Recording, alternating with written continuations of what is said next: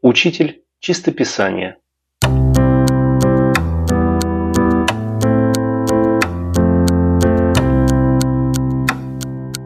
Зачем взрослому красивый почерк? Мы привыкли думать, что прописи для детей, что прописи нужны детям школьного и дошкольного возраста. Но если задуматься, то прописи для тренировки почерка взрослым нужны даже больше – для школьника плохой почерк – это всего лишь снижение оценки, а плохой почерк взрослого может стать серьезной проблемой. Нет-нет, взрослые не пишут сочинений или диктантов. Представьте себе простую жизненную ситуацию. Руководитель протягивает вам лист бумаги и просит Напишите адрес той компании, ее название и полное имя контактного лица и передайте водителю. И вы понимаете, что лучше бы вам сейчас просто снизили школьную оценку, чем вы признаетесь руководителю, что не умеете разборчиво писать. А это именно так и называется. Вы не умеете разборчиво писать.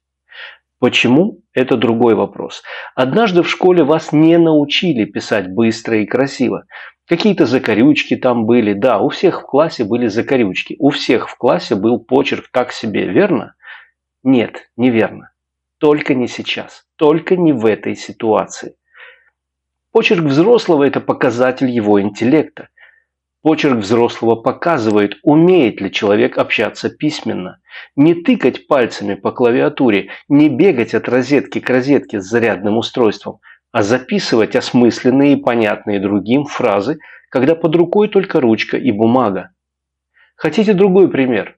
Пожалуйста, за годы работы репетитором исправления почерка у меня таких примеров много. Представьте, вы пишете резюме.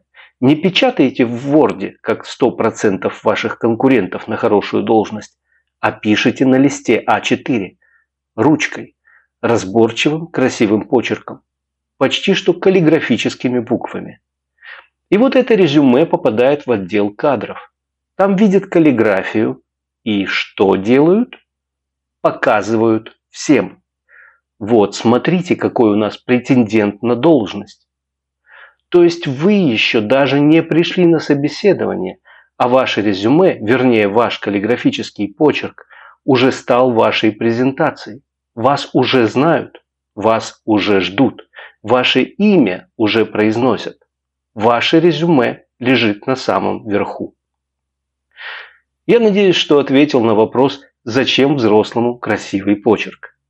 С вами был учитель чистописания и подкаст «Пишу красиво.ру». Желаю вам хорошего почерка.